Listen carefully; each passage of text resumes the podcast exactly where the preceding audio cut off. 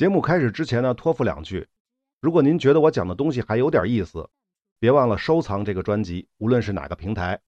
另外呢，请允许我做个广告：尬聊财经的节目可以抢先听了。如果您本期节目的内容听完了没过瘾，而下期还没有更新，就可以关注我的微信公众号“四品带刀护士”。关注之后呢，回复关键词“抢先听”就可以了。特别提醒一下，抢先听是要付费的啊。具体怎么付费呢？大家到微信公众号看就行了。好，那么接下来呢，就是正片内容。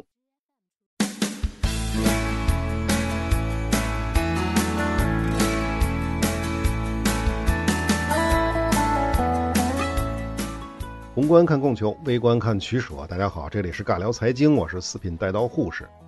这期呢，我们接着说联合国的建立啊。上期呢，我们说到了莫斯科会议，第三次莫斯科会议，美苏英中四国初步形成了建立联合国的想法，并达成了共识。但是他们的共识的前提是主权平等且不分大小。那么，为什么联合国后来还出现了具有否决权的五个常任理事国呢？这就要说到下面的这个敦巴顿橡树园会议了。这次会议的时间点呢，是一九四四年的八月到十月，地点呢是在美国华盛顿特区的敦巴顿橡树园，是因此得名的。而这个时间点是在诺曼底登陆之后，轴心国战败在即的时候。敦巴顿橡树园会议呢，分为两个阶段。第一个阶段呢，是一九四四年的八月二十一日到九月二十八日，参加国呢是美、苏、英三国，他们呢就联合国的组织机构基本达成了协议，但是安理会的表决程序。和创始会员国的资格问题没有达成共识。那么第二个阶段呢，是一九四四年的九月二十九日到十月七日，这是中国、美国和英国这三国参加的。那这部分呢，是对联合国组织问题进行了进一步的讨论。那么为什么苏联和中国没有同时参加会议？前面讲过了啊，因为这个时候的苏联还不想跟日本撕破脸。敦巴顿橡树园会议最大成果就是确定了关于组织世界和平和安全的国际机构的计划和提议。也就是说，第三次莫斯科会议，各国确定了建立联合国的这个念头，而此次会议确定了联合国的框架，但细节没有敲定。那关于细节呢，是要到一九四五年的旧金山会议进一步讨论的。因此呢，可以说联合国的实际起源是源自于这次敦巴顿橡树园会议。那之前的宪章啊、宣言啊，什么都是喊口号啊，这回才是来真的。啊，问题一，为什么会议要分成两个阶段？美苏英开一次，美英中再开一次。原因前面说过了啊，苏联不想跟中国同时参会，因为不想惹日本，就这么简单。当然了，也有说法是斯大林一直都不认同中国在二战中的大国地位，这个也可以理解。如果亲美的中国在战后崛起，那肯定会威胁到苏联在远东的利益嘛。问题二呢，前面讲过，安理会的表决程序和创始会员国资格问题没有达成共识，那具体指的是什么呢？后者我们应该很清楚的，主要指的是苏联的那些加盟共和国到底算不算会员国？这点呢，在这次会议上是没有达成妥协，是在后来的雅尔塔会议搞定的。而前者，安理会的表决程序指的是什么呢？要知道，敦巴顿橡树园会议提案基本上都是美国准备的，所谓没有达成协议，肯定是苏联不认同协议的内容。那到底苏联不认同什么呢？核心问题就是五常的一票否决权。关于这事儿啊。敦巴顿橡树园会议的百度百科上原文是这么说的：斯大林不再反对美国版的否决权的提案，这好像是说一票否决是美国人提出来的。可我一琢磨，这不应该呀！要知道，当时的世界大致分为四种国家，第一种呢是美英为首的西方国家，西方世界嘛是以西欧为主的，加上美国。那么第二呢就是苏联和社会主义阵营，第三呢就是不分左右的，比如巴西啊、阿根廷这种。最后呢是啥也不是的国家，比如像泰国这样的，还有那些其他小国。可以想象，仅国家的综合实力而言，西方世界是肯定大于社会主义阵营的。而数量上占大多数，但政策上不左不右或者啥也不是的国家，是很容易被金钱收买的。所以呢，如果联合国安理会按照国家投票，国家的数目投票，苏联显然是要吃亏的。如果是五个常任理事国来投票的话，那也是一样。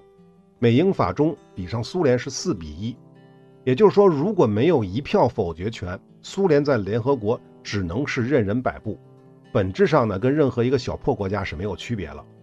因此啊，正常的逻辑，一票否决权绝不是美国提出来的，应该是斯大林的意思。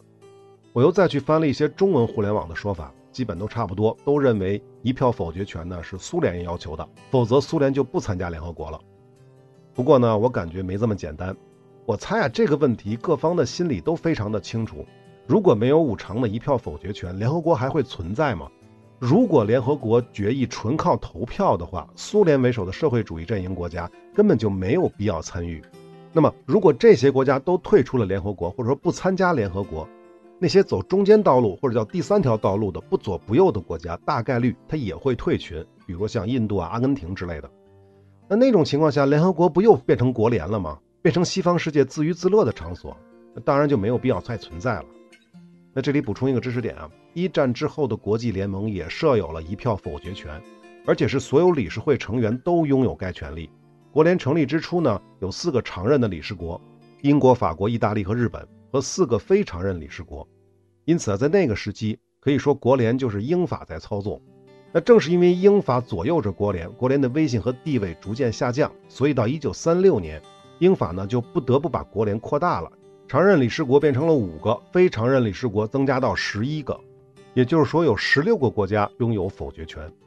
这德国是在一九二六年成为常任理事国的，日本是一九三三年退群了嘛，而苏联是一九三四年成为常任理事国的，所以一九三六年的常任理事国是英国、法国、意大利、德国和苏联。但是，一九三九年二战爆发之后呢，德国和苏联都被开除了。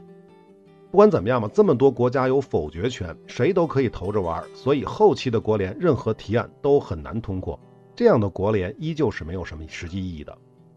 也就是说，不设置否决权和人人都有否决权这两种玩法都是走极端，都是行不通的。所以，是不是苏联提出的一票否决根本不重要。说远了啊，我们说回来，关于否决权的妥协是在雅尔塔会议上确定的。苏联因此才承诺加入联合国，但是呢，美国对于否决权的妥协还是耿耿于怀。罗斯福死后，在杜鲁门的领导下，西方国家曾经再次试图修改相关的机制，妄图把联合国安全事务的决策权全权交给安理会。总之呢，就是想要规避苏联的否决权。当然，这些破坏雅尔塔协议的企图都遭到了苏联的坚决反对。那后面我们讲到这儿的时候再仔细说啊。最后再说一下结论：第三次莫斯科会议确定了建立联合国的念头，敦巴顿橡树园会议完成了联合国的基本框架，而真正具体的执行细节要到旧金山会议才最终敲定。那我们下面就来说旧金山会议。先看时间点，是一九四五年的四月二十五日到六月二十六日，也就是说，会议期间呢，德国投降，日本还在负隅顽抗，但是呢，离吃原子弹的时间也就不远了。前面说过，旧金山会议的主要工作就是确定联合国的具体细节，因此这次会议的参与国家就不仅仅是美苏英了，而是邀请了联合国家宣言的全部四十六个国家和地区。此外，还邀请了白俄罗斯、乌克兰和刚刚解放的丹麦，以及一个南美国家阿根廷。要知道，二战期间全世界的主权国家也就六十个左右。下面我们插一个话题啊，二战期间世界上到底有多少个主权国家和地区？他们当中又有哪些没有受邀参加旧金山会议呢？当时的亚洲一共有十一个国家：中国、日本、伊朗、伊拉克、阿富汗、尼泊尔、蒙古。当然，蒙古中国是不承认的。然后泰国、沙特、黎巴嫩和叙利亚。其中日本是轴心国，没有参加，很正常。泰国呢算半个轴心国，也没有参加。此外呢，阿富汗、叙利亚因为影响力太小，也没有受邀。再来看欧洲，当时的欧洲的国家是非常多的啊。一共二十八个国家，分别是苏联、英国、德国、法国、意大利、捷克斯洛伐克、南斯拉夫、波兰、罗马尼亚、保加利亚、匈牙利、芬兰、挪威、瑞典、冰岛、瑞士、西班牙、葡萄牙、爱尔兰、卢森堡、荷兰、比利时、丹麦、梵蒂冈、克罗地亚、阿尔巴尼亚、希腊、土耳其，一共二十八个。其中参加旧金山会议的主权国家是十二个，而没有参加会议的，先是轴心国阵营啊。这包括德国、意大利、罗马尼亚、保加利亚、匈牙利、芬兰、克罗地亚、阿尔巴尼亚，就是轴心国阵营没有受邀。再有就是中立国也没有参加，瑞典、瑞士、西班牙、葡萄牙和爱尔兰。还有就是毫无影响力的冰岛。那么冰岛呢？我们多说一句，冰岛在二战时期还是属于丹麦的，虽然只有十来万人的人口，但是自治程度非常高。丹麦投降之后呢，冰岛议会就趁机独立了。英国立刻要求冰岛加入同盟国，但是冰岛政府呢想搞中立。就拒绝了英国的要求，那大英帝国怎么能忍呢？冰岛的位置属于挪威外海，万一被德国拿下，对盟军的大西洋航线绝对是个威胁。所以呢，英国在出兵占领丹麦属的法罗群岛的同时，顺手也就控制了冰岛。那最后还有一个国家是个宗教国家，梵蒂冈，那自然也不会参与了。好，这是欧洲，再来看美洲。美洲是二十二个国家，一共，它们分别是美国、加拿大、海地、巴拉圭、阿根廷、智利、墨西哥、危地马拉、萨尔瓦多、尼加拉瓜、洪都拉斯、哥斯达黎加、巴拿马、秘鲁、巴西、玻利维亚、乌拉圭、古巴、多米尼加、厄瓜多尔、委内瑞拉、哥伦比亚，一共二十二个国家。如果我没有算错的话，他们应该是全部受到了邀请，参加了这次会议。那么剩下两个就是大洋洲和非洲了。